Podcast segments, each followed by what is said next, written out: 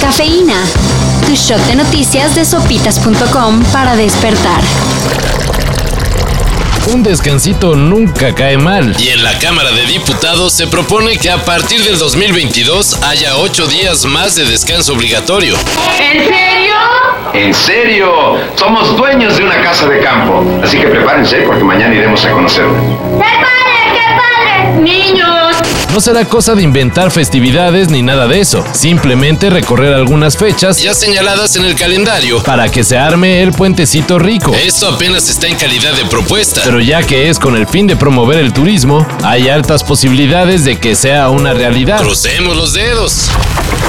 Contra los pronósticos, el Tribunal Electoral del Poder Judicial de la Federación rechazó la propuesta de darle carpetazo al caso de Pío López, hermano del presidente Andrés Manuel López Obrador, quien desde el año pasado es señalado de recibir moches que presuntamente fueron a dar a la campaña presidencial del actual mandatario.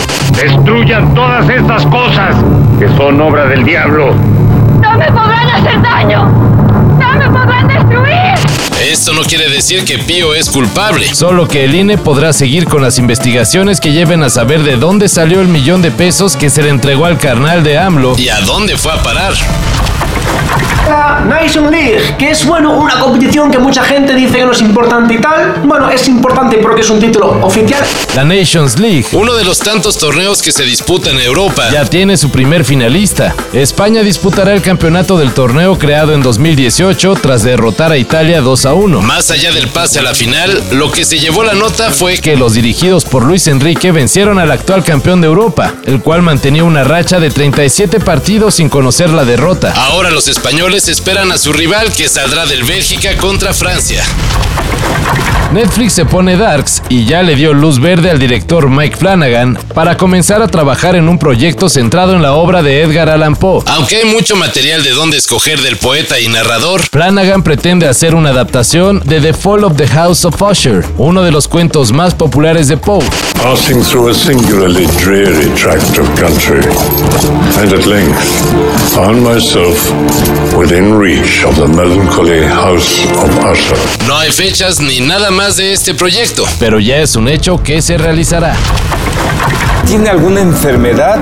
Bueno, pues hoy la bruja Zulema nos viene a comentar precisamente esto porque hay veces, si es brujería, ¿no? Hay veces la gente padece algún tipo de enfermedades. Y en la nota idiota del día.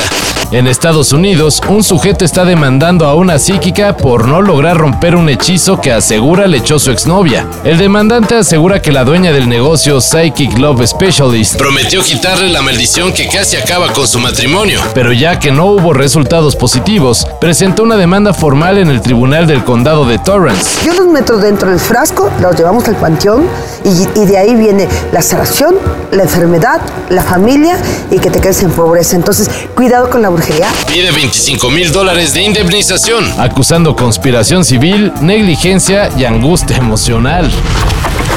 Para esto y mayor información en sopitas.com. Cafeína. Cafeína. Shot de noticias de sopitas.com para despertar.